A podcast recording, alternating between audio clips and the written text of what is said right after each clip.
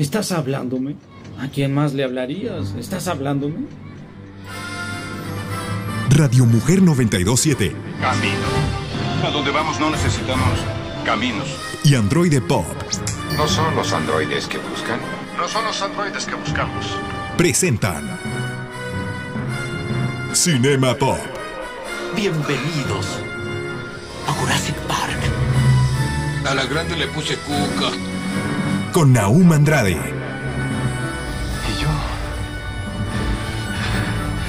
Yo soy.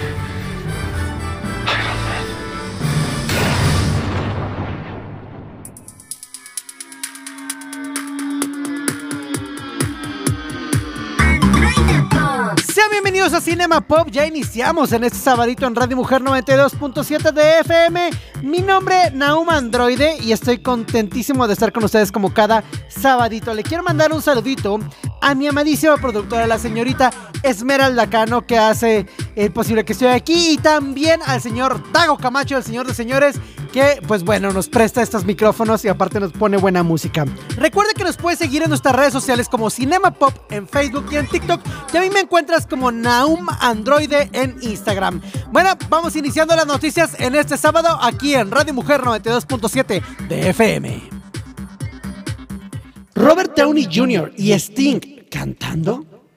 Me topé con este videito que yo no lo había visto y se me hizo bastante interesante. Y es que muchas veces encasillamos a los artistas, actores, inclusive cualquier persona, tus amigos o alguien más, en una cosa y no lo sacamos de esa burbuja. Es este caso el que tenemos a Robert Downey Jr. Fue en el 2011 cuando el cantante del grupo británico The Police celebró sus 60 años. Él es Sting. Y este autor de exitazos como Every Breath You Take o Roxanne invitó a cantar con él al señor nada más y nada menos que Robert Downey Jr. Y la verdad lo hizo bastante chido. Dice lo siguiente por ahí, este Robert dijo lo siguiente. Fue en su cumpleaños y en vez de hacer una fiesta quería hacer una recaudación de fondos. Así que reunió bastante, bastante gente. Y él sabe que yo puedo cantar, pero necesitaba ensayar mucho, mucho conmigo. Eh, The Police fue la, esta banda que fue mítica en la que estuvo el señor Sting y bueno, creador, fundador del señor Sting. Y bueno, él trabajó junto con Robert Downey Jr. en qué canción podrían cantar.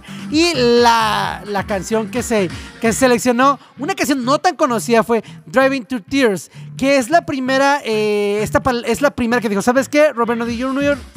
Yo, Robert Downey Jr., quiero que es la canción que quiero cantar.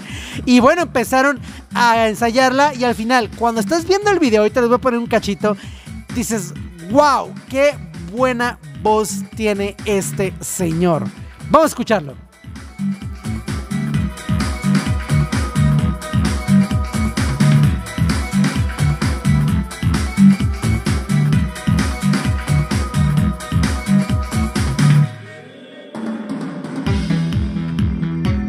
¿Qué le parece? ¿Qué le parece? ¿Le gustó? Pues bueno, esta es una canción que, valga la redundancia, cantó Robert Downey Jr. con el señor Sting y qué buen talento tiene. Ojalá sacara algún disco. ¿Qué te pareció a ti la voz de Robert Downey Jr.? ¿Te gustaría que sacara algún disco? Te leo en los comentarios para saber si tú sabías de ese talento que tiene este gran señor.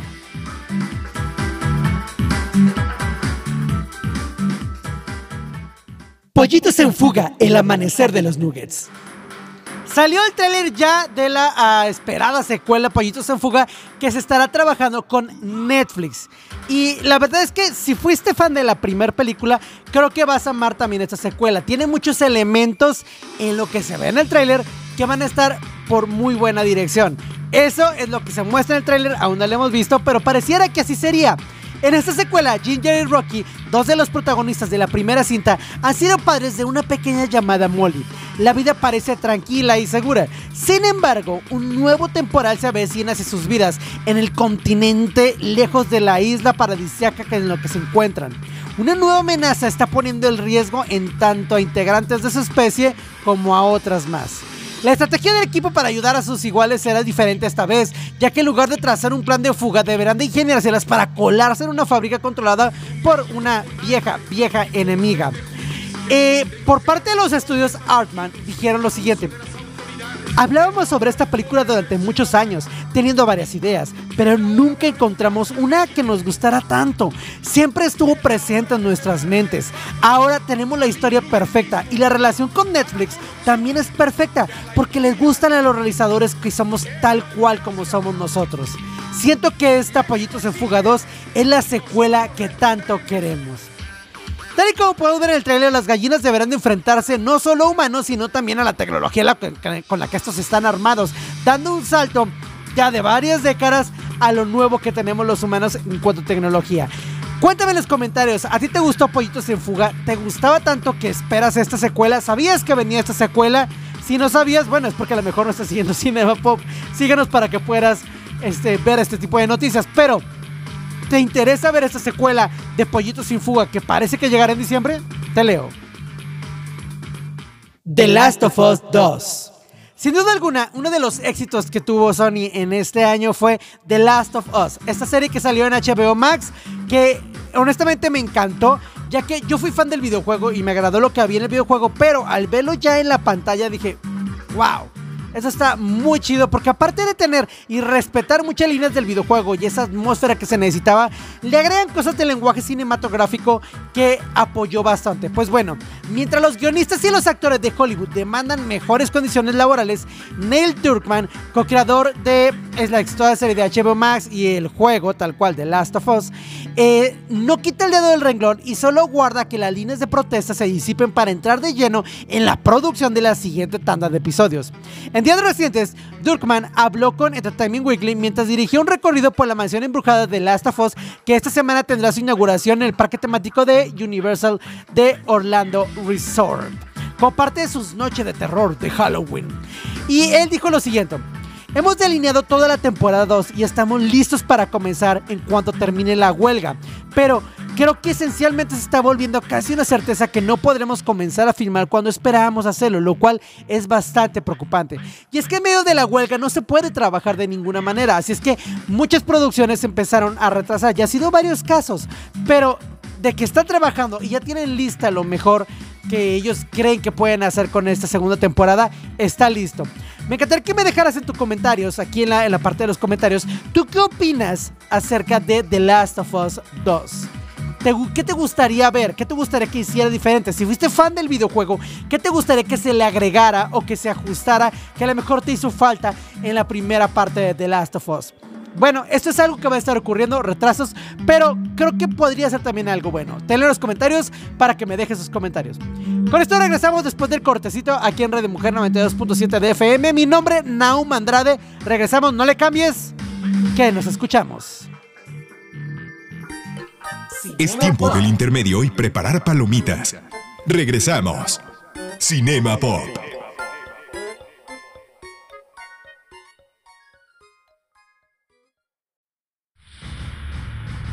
Finaliza el intermedio. Continuamos. Cinema Pop.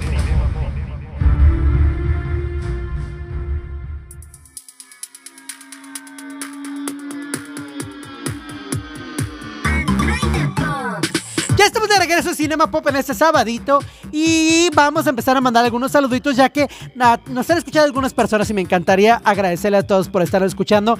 Apóyennos siguiéndonos en nuestras redes sociales, apóyennos pidiéndonos cosas a través de Radio Mujer que ellos nos dan nuestra casa y sería de mucha ayuda que también eh, nos contactaran y nos podían decir, ¿sabes qué? Quiero que hables de ese tema, me gustaría que hables de aquel tema. Háganle saber a la gente de Radio Mujer que les gusta escuchar Cinema Pop y eso nos ayudaría bastante. Pueden hacerlo por medio de las redes sociales o también por medio de, mm, bueno, el teléfono de oficial de Radio Mujer o directamente yendo ahí y decir, oigan, yo, a mí me gusta Cinema Pop. ¿Les gustaría que regaláramos cosas con, con la imagen de Cinema Pop? ¿Les agradecería eso? Si es así, contáctame en mis redes sociales y díganme qué es lo que quisieran que les diéramos. A lo mejor preparar algunas playeritas, algunas... mm, gorras o algo por el estilo, estaría muy padre. Nos pueden encontrar en, como Cinema Pop en TikTok y en Facebook. Y además también a mí me encuentras como Naum, N-A-H-U-M, Android. Pero bueno, el día de hoy quiero platicar de algo que ha estado ocurriendo en el cine y que me llevó a explorar más el que quiero obtener lo mejor de una pantalla de televisión en mi casa. Y es el hecho de que honestamente he estado teniendo muchas, muchas muy malas experiencias con la gente de Cinépolis, con lo que son las salas de Cinépolis. Si alguien de Cinépolis me está escuchando, alguien que trabaje ahí y le gustaría platicar de manera anónima si lo quieren, para poder entender qué está ocurriendo con las salas, se los agradecería muchísimo, ya que ha sido un problema constante con el que me he estado topando en este año. Yo, bueno, por gusto he ido muchísimo al cine este año, bueno, siempre. Y he notado un declive enorme en la calidad de las funciones. Si tú lo has notado, te pido por favor que hagas algo, que te quejes, porque si no, esto va a seguir ocurriendo. ¿Qué cosas me han pasado? Primero, en muchas, muchas películas hemos tenido un volumen extremadamente bajo para una experiencia de lo que es el cine. Un volumen, les, les doy una nota para que lo tengan en cuenta. Si en una serie alguien está hablando bajito y te dice, oye, es que estoy tratando de llegar al otro lado.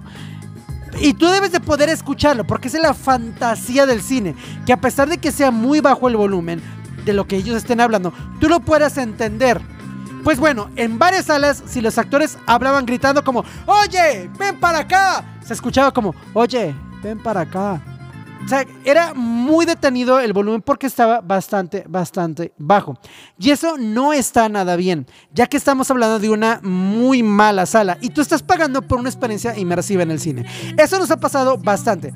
Ya por ahí me contacté con uno de los cines que es a los que más voy, que es el de Midtown, y logramos resolver algo que, bueno, pues cada que vamos, pues es estar checando que eso ocurra. Pero ¿por qué tendríamos que hacer eso? Eso no debería de pasar. En otras salas aparte del volumen bajo, que también he tenido no solo en esa de Midtown, sino en otras salas de, de a las que no se ha podido llegar nada, tuvimos una experiencia en Cinépolis galerías en no perdón en Cinépolis la Gran Plaza en una sala 4DX donde el volumen era todavía mucho más bajo y desincronizado estaba muy bajo para una película 4DX donde en teoría se va escuchar bastante bien y escuchábamos más los asientos moviéndose que realmente la experiencia de la película. Y estábamos hablando de Avatar. O sea, era un estreno que era, que era el estreno de, de esas fechas y no pudimos disfrutarlo por eso. Tuve que ir varias veces para poder decirles y era de, ah, sí, ah, no, no sabía, ah, déjame ver. ¿Por qué está ocurriendo eso? Ahora, en la Gran Plaza es donde más ha ocurrido. Pero ahora también en Centro Magno nos ha estado pasando también problemas con el sonido y problemas con pantallas. Un montón de las pantallas de Cinepolis están rayadas, manchadas.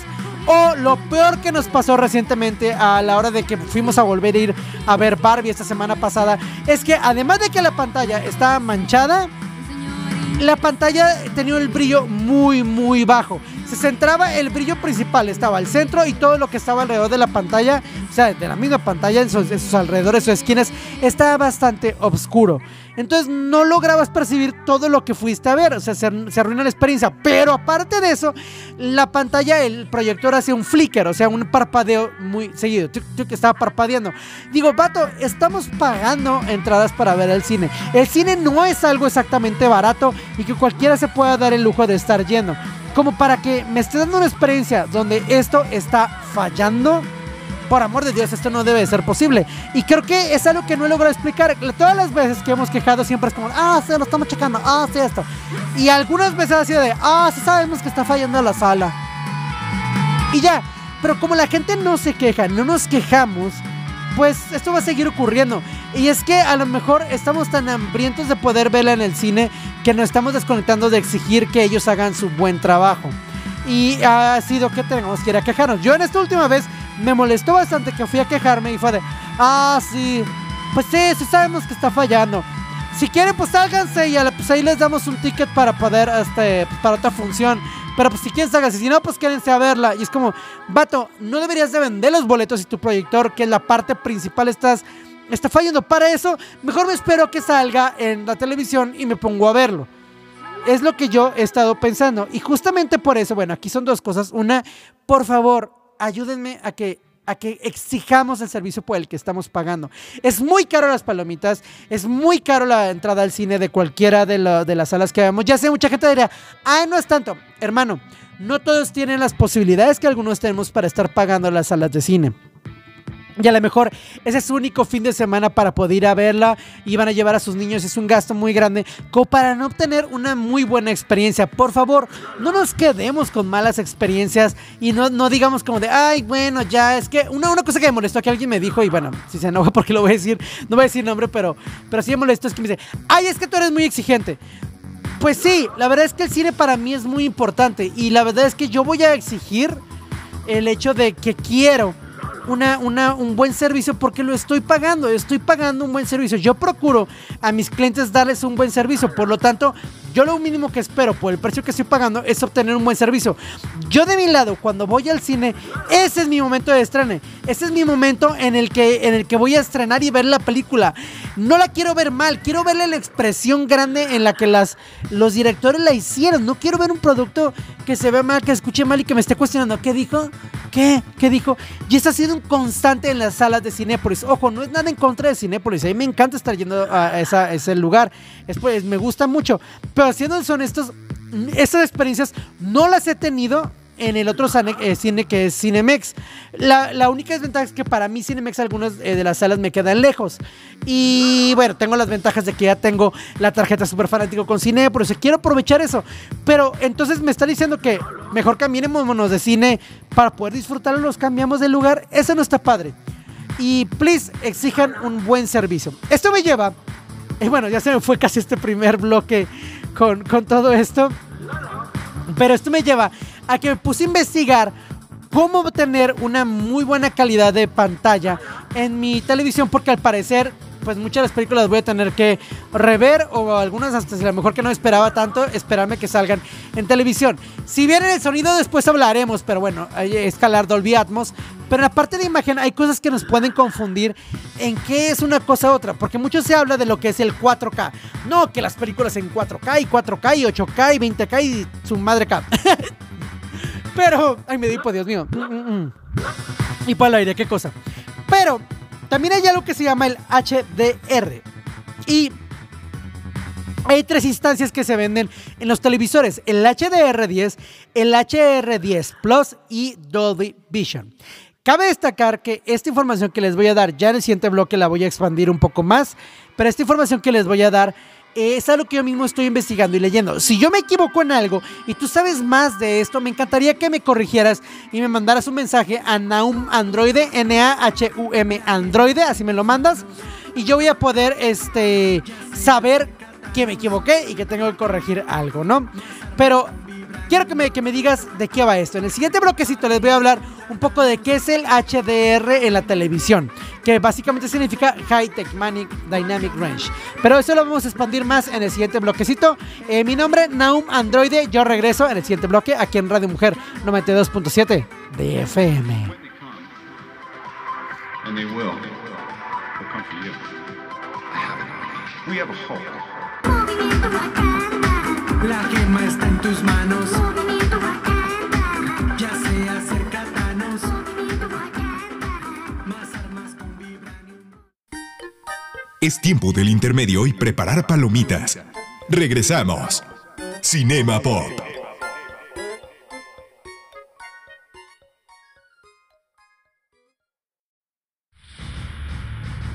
Finaliza el intermedio. Continuamos. Cinema Pop.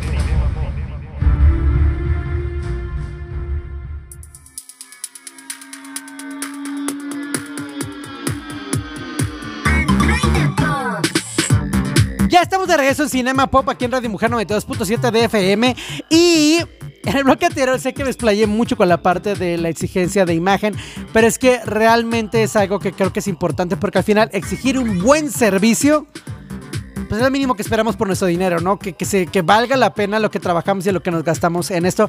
Es que, please, Cinépolis, por favor, por favor, arregla tus problemas. O mínimo, avisa desde un inicio. Sé que a lo mejor son pérdidas para ti, pero avisa desde un inicio. Oigan, esta sala, si la quieren disfrutar, les voy a dar, les voy a cobrar menos en la entrada para que la disfruten. Pero no, no, no nos dejes caer en ver estas cosas llegando al cine y tener una muy mala experiencia porque luego ya no disfrutamos bien la película y eso no está padre. Pero bueno, en la televisión, para poder lograr una buena imagen, me estuve poniendo a tratar de investigar, entender qué es esto. Y bueno, por ahí tenemos el HDR. El HDR significa High Dynamic Range y es que permite que un televisor muestre un aspecto de color mayor que otro que no lo tiene. Esta tecnología logra que veamos una imagen mucho más natural y cerca a la realidad ya que obtendremos colores mucho más vívidos, mucho más realistas y naturales, además de negros profundos y blancos más claros. Entonces, en este sentido, el HDR10, que es el que le sigue al HDR normal, es un formato de HDR abierto y estándar que utiliza metadatos estáticos. ¿Qué, carajo significa esto? Eso significa que los metadatos, información sobre este contenido, o sea, es datos que van pasando, que vienen incrustados en, en lo que estamos viendo, se establece al comienzo de la reproducción y se aplican a todo el contenido de manera uniforme. El HDR10 es ampliamente compatible y se encuentra en la mayoría de los televisores HDR del mercado. Sin embargo, no ofrece ajustes de metadatos en tiempo real para adaptarse a las escenas individuales. ¿Qué es lo que el HDR10 Plus en TV? Es una versión mejorada del formato HR10 y utiliza metadatos dinámicos. A diferencia, ya dijimos que el anterior desde el inicio se acomoda y pues ya la verás película con esos colores, ¿no? Desde un inicio se acomoda porque quizá, bueno, ya obtuve los datos de la imagen, estos son los colores que te voy a dar, chido, sigue viendo tu película. A diferencia del HDR10, los metadatos en el HDR10 Plus o más pueden ajustarse en tiempo real para adaptarse a cada escena individualmente. Esto permite una mayor precisión en la presentación del contenido HDR y una mejor optimización del contraste y el color HDR10 Plus. Eh, es, una, es una gran tecnología que es principalmente desarrollada, y ojo, no me están pagando nada en lo más mínimo, pero es lo que he estado viendo. Es eh, desarrollada por Samsung y está disponible en algunos televisores y contenidos de streaming. Ahora, por otro lado, tenemos el Dolby Vision en la televisión. Dolby Vision es un formato de HDR, o sea, de High Dynamic Range, de esos colores, desarrollado por Dolby Laboratories, al igual que el HDR Plus, utiliza, utiliza metadatos dinámicos para ajustar la configuración del HDR de forma escena por escena. O sea, lo mismo que hace el HDR Plus, lo va a hacer el Dolby Vision. Pero Dolby Vision tiene una ventaja significativa en términos de calidad de imagen, ya que puede ofrecer una mayor profundidad de color, un mayor rango dinámico. Además, Dolby Vision es compatible con un mayor brillo máximo de lo que te permite una experiencia HDR. O sea, tienes más brillo las imágenes, más impactantes. Sin embargo, para disfrutar de Dolby Vision, tanto en el televisor como en el contenido, deben ser compatibles con esta tecnología. Los, los dos deben de estar completamente eh, compatibles. Esto nos garantizaría poder ver los colores muy parecidos a lo que la gente eh, del cine lo creó. Ahora, aparte, aparte de esto, por ahí tenemos que Samsung, reitero, no me están pagando nada. Esto es algo que, que yo investigué y en lo personal me grudó. Yo, yo compré una televisión Samsung justamente por esto. Tiene una opción que se llama el Filmmaker Mode. El Filmmaker Mode o el modo de creador de cine o de película nos ayuda a tener un rango de colores, de contraste, de todo que sea lo más parecido a lo que el cineasta creó para poder ver ese contenido y esa película. Entonces nos ayuda a tener una imagen muy adaptativa donde también se va ajustando al brillo que tiene tu, la, tu sala, lo que tú estás viendo. Entonces eso nos ayuda bastante.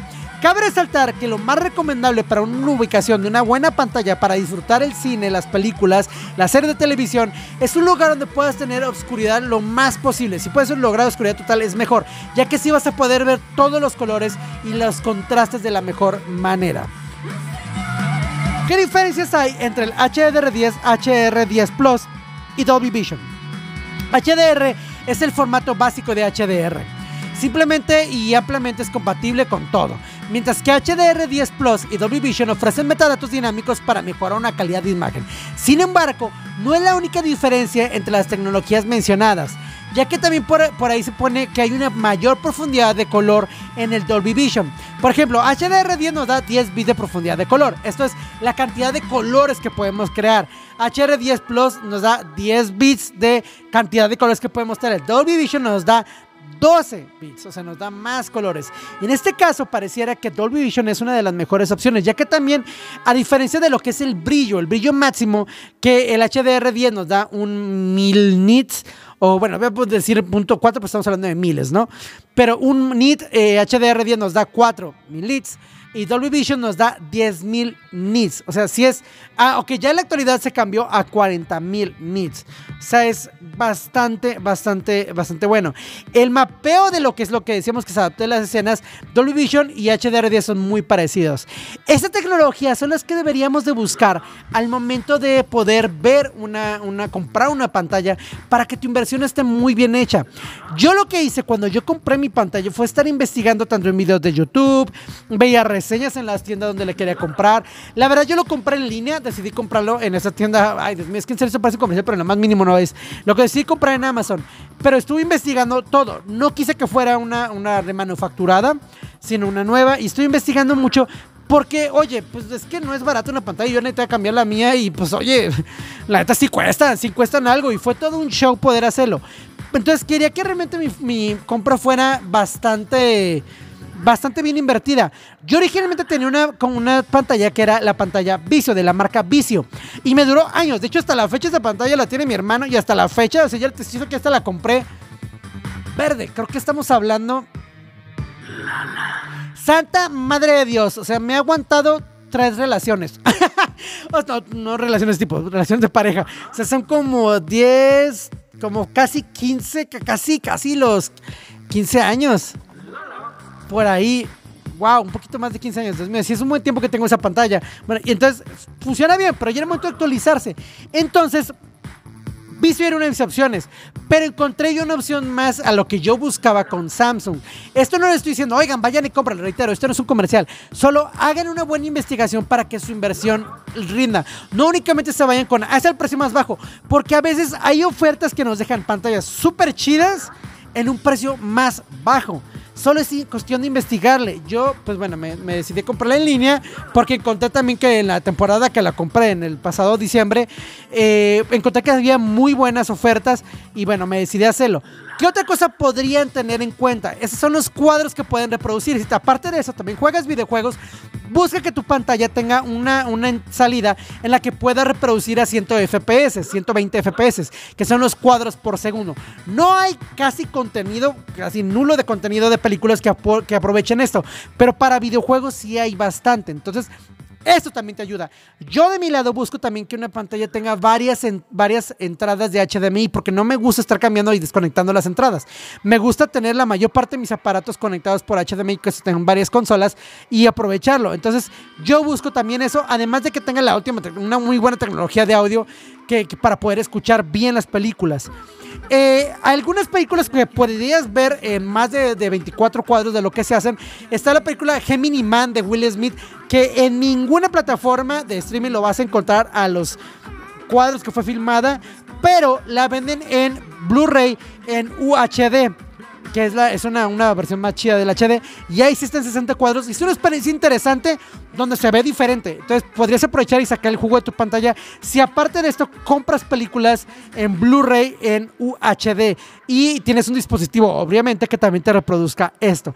Y así puedes lograr una muy buena, muy buena opción para poder ver el cine, ya que está fallando bastante esto. Y con esto no les digo, busca la última tecnología, gasta. No, vato, en cuestión de tu presupuesto, eh, ve y trate de obtener lo mejor que sea por tu dinero, por lo que tú vas a gastar. Si tienes algún comentario acerca de eso, te invito a que me busques en, en Instagram. Me encuentras como Naum Androide, así N-A-H-U-M Androide, o me encuentras en Facebook como Cinema Pop. También me encuentras en TikTok como Cinema Pop. Me encantaría escuchar tus comentarios y saber qué es, tú, qué es lo que tú opinas de todo esto que hablamos el día de hoy, de los problemas con Cinepolis y el cómo buscar la mejor imagen eh, para tu pantalla. Con esto nos vamos al siguiente eh, bloquecito. Regresamos después de este cortecito comercial en Radio Mujer 92.7 de FM. Mi nombre es Naum Androide. Regresamos en unos momentos.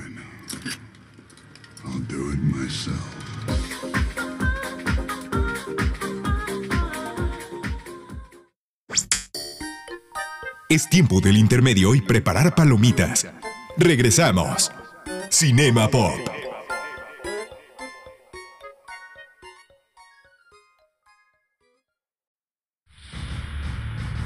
Finaliza el intermedio. Continuamos. Cinema Pop.